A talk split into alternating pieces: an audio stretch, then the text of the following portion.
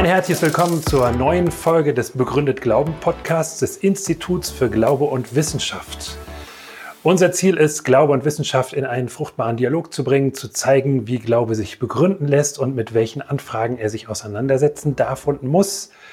Ich wünsche viel Freude mit der neuen Folge.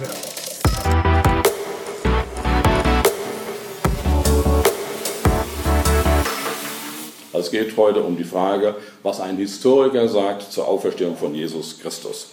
Zunächst einmal ist es so, ähm, dass diese Thematik für mich zwar der besondere Einstieg war, mich mit dem christlichen Glauben zu beschäftigen, aber nicht nur deswegen von einer besonderen Bedeutung ist. Sondern man muss so sagen, die Frage der Auferstehung ist die zentrale Frage des christlichen Glaubens überhaupt. Das kann man sich an zwei Zitaten aus dem Neuen Testament schnell deutlich machen.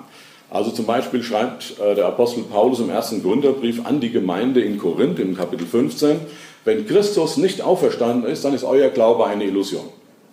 Oder wenige Verse weiter, äh, dann seid ihr noch in euren Sünden. Also Sündenvergebung als ein ganz wichtiges Thema im Neuen Testament hängt auch zusammen, wird verbunden von Paulus mit der Auferstehung von Jesus Christus. Oder im ersten Petrusbrief heißt es an die Gemeinde gerichtet, äh, wir sind wiedergeboren zu einer lebendigen Hoffnung durch die Auferstehung von Jesus Christus. Es gibt ein altes Glaubensbekenntnis, was in vielen Gemeinden auch sonntags äh, zitiert wird. Äh, da kommen neben den Namen Jesus und Maria auch der Name Pontius Pilatus vor. Und da hat vielleicht schon mancher gefragt, was soll der Pontius Pilatus im Glaubensbekenntnis? Was macht der Pontius Pilatus im Glaubensbekenntnis? Und wenn Sie sich den Satz anhören, wo der vorkommt, da heißt es, gelitten, gekreuzigt unter Pontius Pilatus.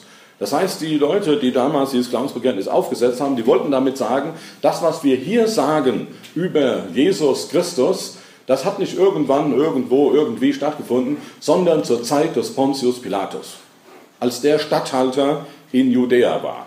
Und den kann man datieren in der römischen Geschichte und da sagt Meismann, der war zwischen 26 und 36 nach Christi Geburt Statthalter in Judäa. Das heißt, irgendwann in diesen Jahren hat das stattgefunden, was wir im Neuen Testament über den Tod von Jesus und seine Auferstehung lesen. Also für Christen ist die Frage der Historizität eine wichtige Frage. Vor einer ganzen Reihe von Jahren war ich mal bei einer Plenumsdiskussion, da saß auch ein Physikprofessor und der wurde gefragt, was sagen Sie als Physiker eigentlich zu den Wundern im Neuen Testament? Da hat er gesagt, was soll ich als Physiker schon groß dazu sagen? Wir in der Physik haben mit Dingen zu tun, die reproduzierbar sind, also wiederholbar sind, prognosefähig. Das sind Wunder ja offensichtlich nicht.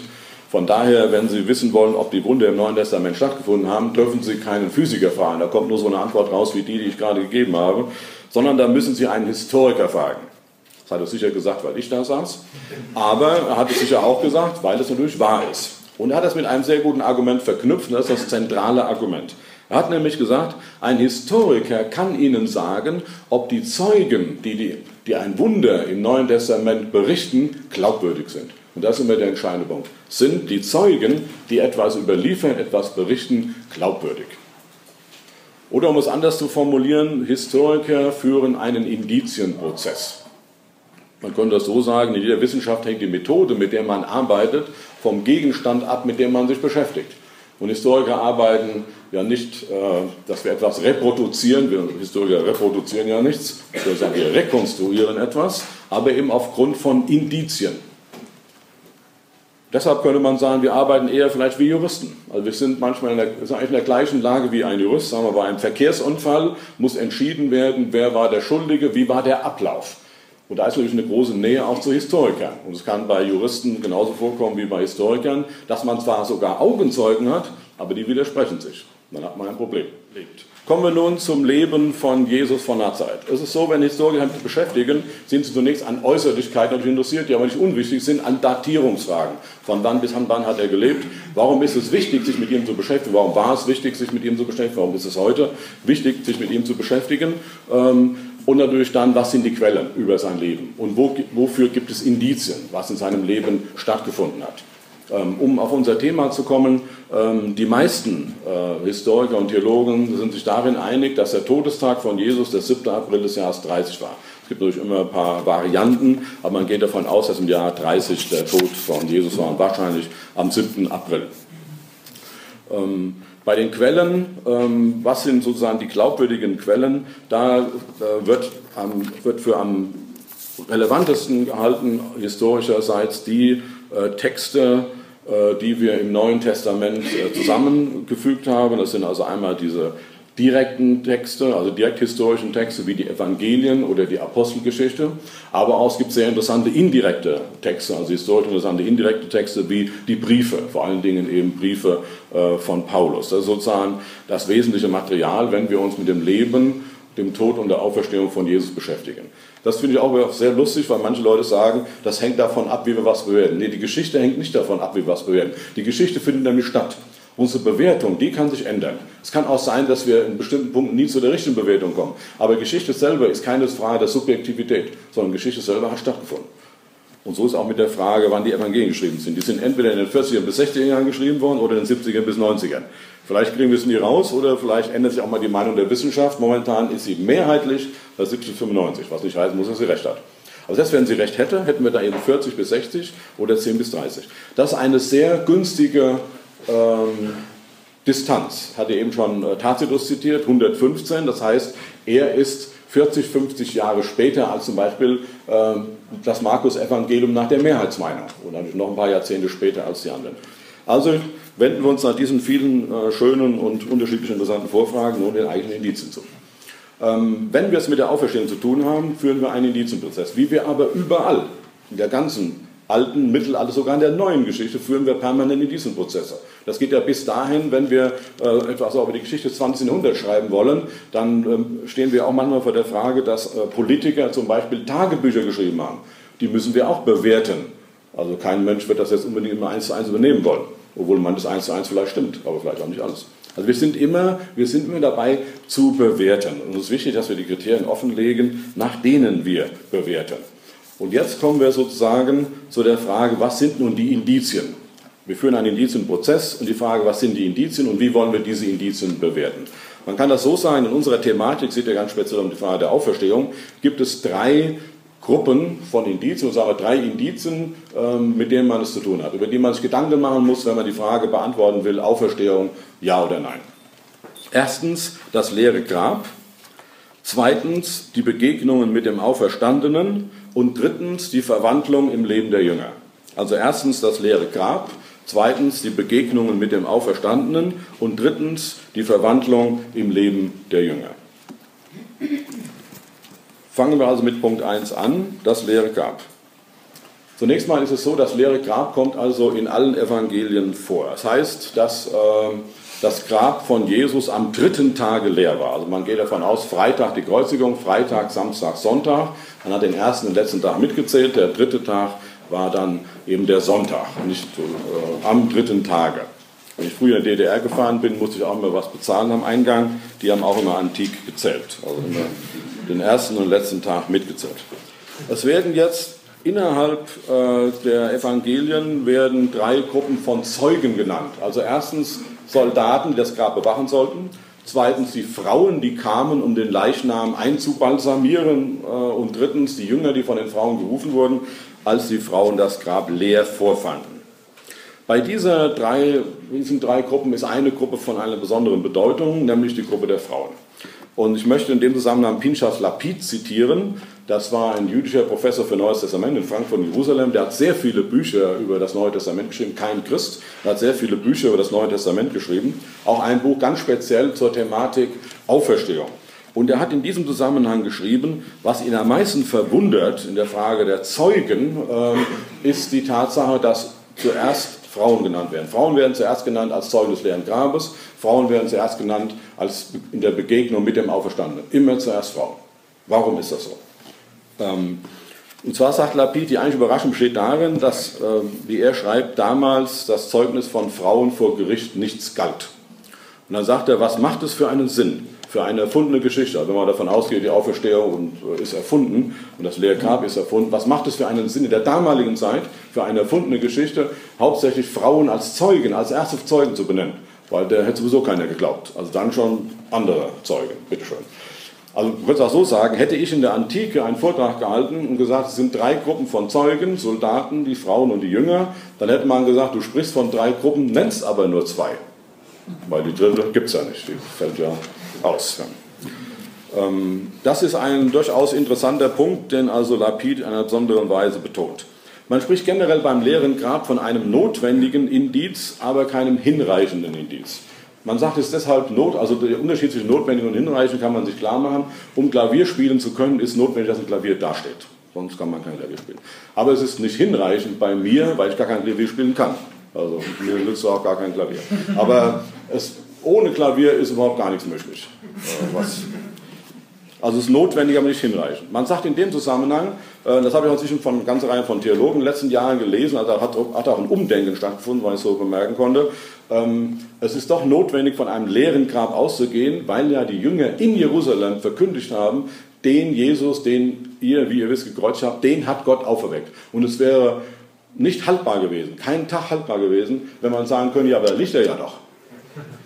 Also von daher leer gewesen sein muss es. Bei einem jüdischen, also er ist nicht sozusagen in mir auferstanden, sozusagen lebt in mir weiter und so, äh, sondern offensichtlich haben die Jünger ja verkündet äh, eine leibliche Auferstehung und deshalb war es eine interessante Frage, wo ist nun der Körper? Und es ist, wenn ich sage, es ist nicht hinreichend, dann ist es deshalb nicht hinreichend, zwar notwendig, aber nicht hinreichend, weil die spannende Frage ist, wie ist das Grab leer geworden? Das ist sozusagen die spannende Frage. Leer ist es ziemlich sicher gewesen. Spannende Frage ist, wie ist leer geworden? Und wir finden schon im Neuen Testament einen Vorschlag, wie es leer geworden sein könnte. Äh, da heißt es, dass äh, gesagt wurde, die Jünger haben den Leichnam gestohlen. Also praktisch, da steht schon im Neuen Testament drin, Diebstahl als ein Grund für das leere Grab. Dieses Argument von den Gegnern der Auferstehung ist insofern auch von einem hohen Interesse, weil es nämlich zeigt, dass auch die Gegner der Auferstehung von der Leiblichkeit der Auferstehung ausgehen. Also es wird ja manchmal gesagt, ja, vielleicht haben die Jünger gar keine Leiblichkeit der Auferstehung verkündet. Doch, das haben sie. Das kann man ja auch in, äh, in den Texten lesen, wo auch Jesus darauf Wert legt, es geht um eine Leiblichkeit. Der zweite, äh, zweite Indiz ähm, ist die äh, Berichte, sind die Begegnungen mit dem Auferstandenen die Begegnungen mit dem Auferstandenen. Die finden sich in allen Schlusskapiteln der Evangelien, die finden sich auch am Anfang der Apostelgeschichte. Aber der eigentlich interessanteste Text äh, ist, erst, steht in 1. Korinther 15 ähm, zu dieser Frage der Auferstehung von Jesus Christus. Das hat äh, zwei Gründe. Äh, der eine Grund hängt auch mit Datierungsfragen zusammen. Äh, man geht davon aus, der erste Gründerbrief ist ungefähr um das Jahr 55 geschrieben. Ob jetzt ein Jahr vorher oder auch ein Jahr später, das spielt sogar eine ganz große Rolle. Ähm, das würde bedeuten, etwa 25 Jahre nach den Ereignissen. Also im Jahr 30 war die Kreuzigung. Sie waren nicht vorher. Also es gibt einige wenige, die vermuten, es war vielleicht 32 oder 33, aber ziemlich sicher war sie 30. Und es haben einen Brief am Jahr 55, maximal 56. Also wir hätten hier eine zeitliche Differenz zwischen dem Brief und dem Ereignis von 25 Jahren. Und das ist für viele äh, der Theologen äh, deshalb auch äh, ein wichtiges ähm, Dokument, weil es ja dann deutlich näher an den Ereignissen ist als nach der Mehrheitsmeinung die Evangelien, die ja nach der Mehrheitsmeinung der Evangelien ja erst Ende der 60er äh, entstanden sind. Und hier hätten wir einen Text, also 15 Jahre ähm, jünger, also näher an den Ereignissen ist ähm, als die Evangelien. Aber es gibt noch einen zweiten Grund, der auch sehr interessant ist, äh, warum 1. Korinther 15 für eigentlich die, alle äh, Historiker und Theologen von besonderer Bedeutung ist. Und zwar äh, geht man davon aus, dass wir am Anfang dieses Kapitels ein ganz altes Glaubensbekenntnis haben, wie alt auch immer. Es gibt auch Leute, die behaupten, es wäre vielleicht sogar das älteste, also wie alt auch immer. Wir haben ein ganz altes Glaubensbekenntnis vor uns, und zwar mindestens in den Versen 3 bis 5. Wenn Sie äh, zu Hause sich das nochmal angucken wollen, im Neuen Testament, 1. Korinther 15 beginnt mit dem Satz, dass Paulus schreibt, ich habe euch übergeben, was ich selber empfangen habe. So beginnt 1. Korinther 15. Ich habe euch übergeben, was ich selber empfangen habe. Wann hat er es übergeben? Er war ungefähr im Jahr 51, äh, etwas plus minus, war er in Korinth. Das kann man schön datieren, weil äh, in der Apostelgeschichte lesen wir, dass er da einem gewissen Gallio begegnet ist. Über den gibt es glücklicherweise eine Inschrift und der war nur sechs Monate in Korinth. Den kann man datieren. Und das hilft uns auch bei der Datierung von Paulus.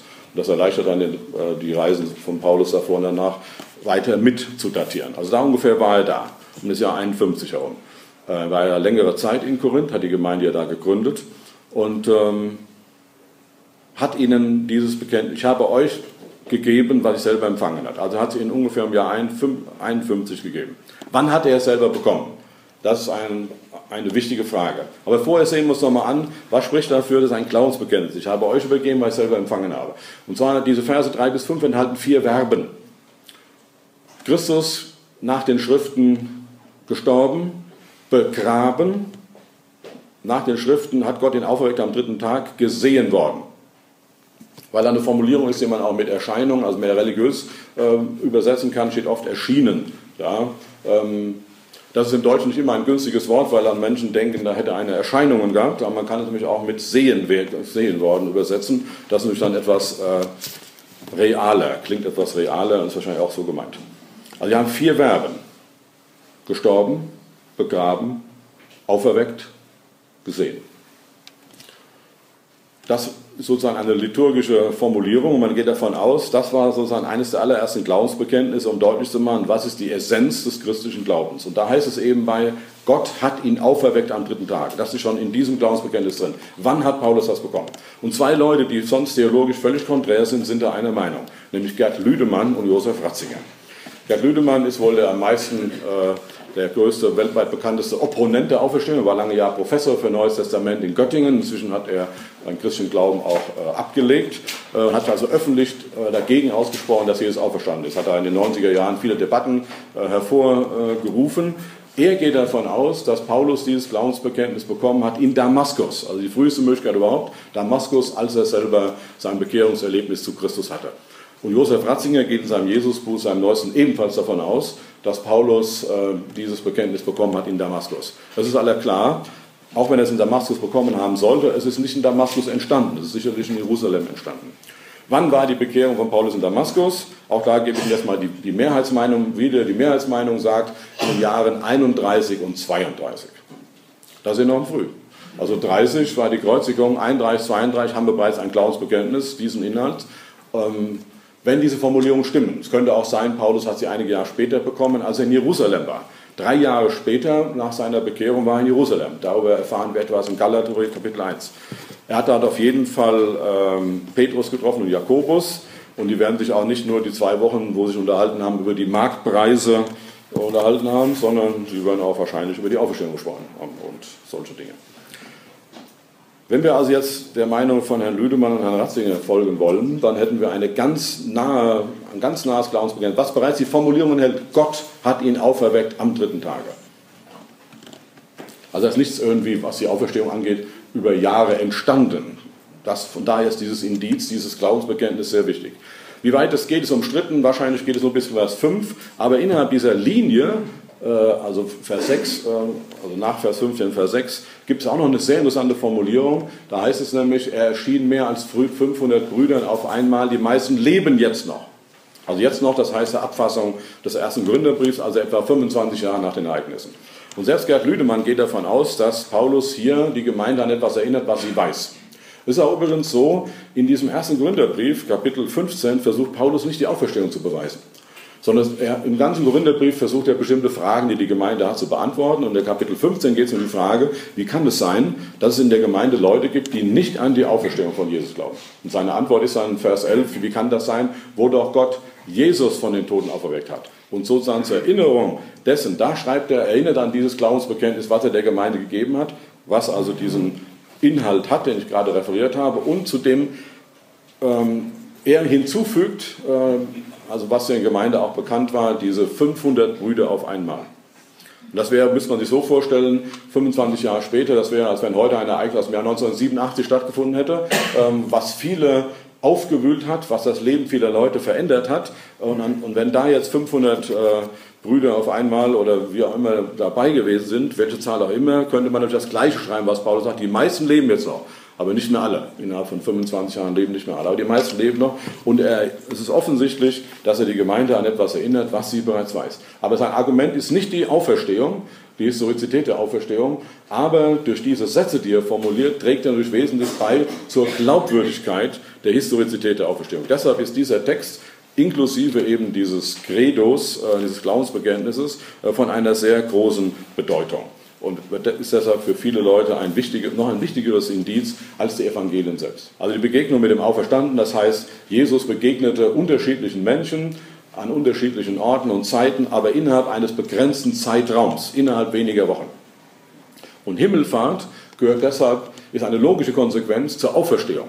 Das irdische Leben von Jesus endete nicht in der Grablegung, sondern deshalb, weil es eine Auferstehung gab, weil er von den Toten auferstanden ist, aber nicht in die alte Welt zurück, wie andere Totenauferstehungen, die im Alten oder Neuen Testament berichtet werden. Die sind alle in die alte Welt zurück auferstanden und sind eines Tages gestorben. Jesus ist in die neue Welt Gottes hinein auferstanden.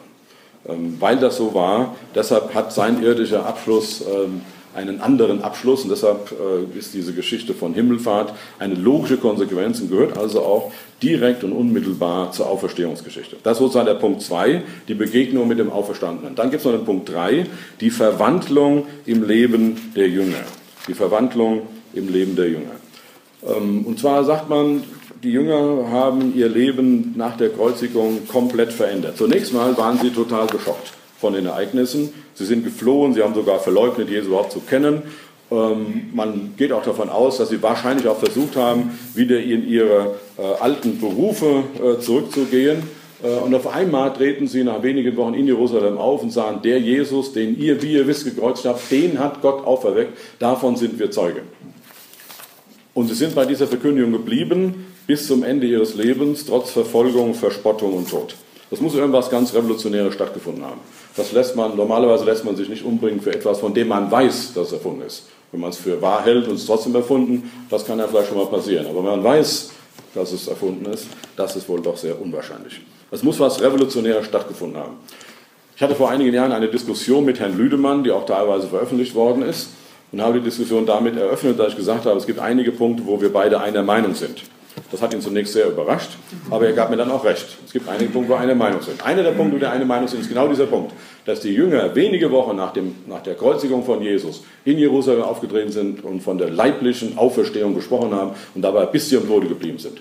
Da sind wir uns einer Meinung, Herr Lüdemann und ich. Wir sind uns nicht einer Meinung in der Interpretation dieses Faktums. Damit haben wir es immer wieder zu tun. Es gibt Fakten, also Augenzeugenberichte sind Fakten. Das ist erstmal ein Faktum. Ob der Bericht wahr oder falsch ist, aber es sind Fakten, dass ein Augenzeuge folgendes berichtet. Das ist ein Faktum. Wie wollen wir jetzt die Fakten interpretieren? Die Interpretation, die Herr Lüdemann äh, zu diesem Punkt gibt, heißt Halluzination und Vision. Ähm, meine Interpretation ist eine andere. Es gibt auch noch einen zweiten Punkt wie die Verwandlung im Leben der Jünger. Es ist nicht nur diese eine Linie, dass man sagt, sie äh, wurden also doch verspottet und verfolgt und gingen dafür den Tod. Das macht man ja nicht so ohne weiteres. Das muss schon was Revolutionäres an dem stattgefunden haben. Aber es gibt noch einen zweiten interessanten Punkt. Und zwar ist es ja offensichtlich so, dass in ja ganz kurzer Zeit, wie viele Monate, Jahre auch immer, das kann man nicht mehr so haargenau äh, rekonstruieren, ähm, in ganz kurzer Zeit haben sie sich sonntags getroffen, zusätzlich zunächst, um einen ganz anderen Gottesdienst zu feiern, als sie ihn bisher gefeiert haben. Sie haben sich zu Gottesdiensten feiern am Sonntag getroffen, sie haben besondererweise an Jesus und seine Auferstehung gedacht. Und da gehört schon was zu für einen Juden, der weiß, dass der Sabbat der entscheidende Tag ist. Und der Sonntag war ja für einen Juden der damalige Montag. Das wäre ja, warum nennt man den Montag als Feiertag? Sondern wenn sie das als, wenn sie den, äh, sozusagen hätten den Sabbat ersetzen wollen, dann hätten sie auch den Sabbat versuchen sollen, in, anders inhaltlich zu füllen. Aber sie haben den Sonntag genommen als den Tag der Auferstehung. Und sie haben, kommend von ganz starker monotheistischer Prägung, Jesus als Gott, als Herrn der Welt, als Schöpfer der Welt angebetet. Das finden Sie schon im Neuen Testament selbst. 1. Korinther 8, Kolosser 1, Philipper 2, da finden Sie das schon. Das muss etwas ganz Revolutionäres stattgefunden haben äh, im Leben äh, dieser ersten Jünger, um so etwas zu machen. Das macht man nicht so nebenbei. Und da möchte ich, und dann komme ich auch zu dem Ende, äh, Pinchas Lapid noch einmal zitieren, also kein Christ, Professor für Neues Testament. Ähm, der geschrieben hat, und zwar jetzt auch gerade, äh, könnte man sagen, wo es äh, damals äh, Lüdemann noch nicht gab so, aber es gab natürlich das Denken schon von Lüdemann, das ist nicht von ihm neu erfunden worden.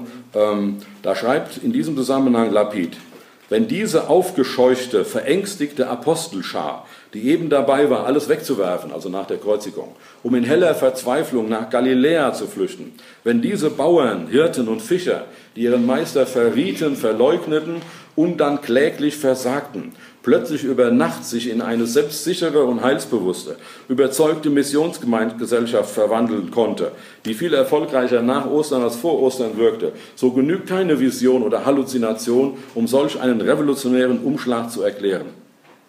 Eine solche Glaubensbewegung nur durch Autosuggestion oder Selbstbetrug in Gang zu setzen, wäre ein weit größeres Wunder als die Auferstehung selbst. Rein logisch analysiert ist also die Auferstehung Jesu das kleinere Übel für alle diejenigen, die eine rationale Erklärung für die weltweiten Konsequenzen jenes Osterglaubens suchen. Das eigentliche Wunder ist das zum Glauben kommen jener jüdischen Jesuaner-Schar. das sich wie alle Wunde, alle exakten Beschreibungen oder mathematischen Beweisführungen entzieht. Die nachösterliche Verwandlung der Jünger schließt jedenfalls die Möglichkeit einer leiblichen Auferstehung keineswegs aus. Danke fürs Zuschauen oder Zuhören. Kommentare sind erwünscht, kritische oder auch Nachfragen, Rückmeldungen jeder Art über unsere verschiedenen Social Media oder über das Kontaktformular auf unserer Website. Auf unserer Website sind außerdem auch unsere E-Mail-Adressen zu finden. Wir freuen uns, von euch zu hören.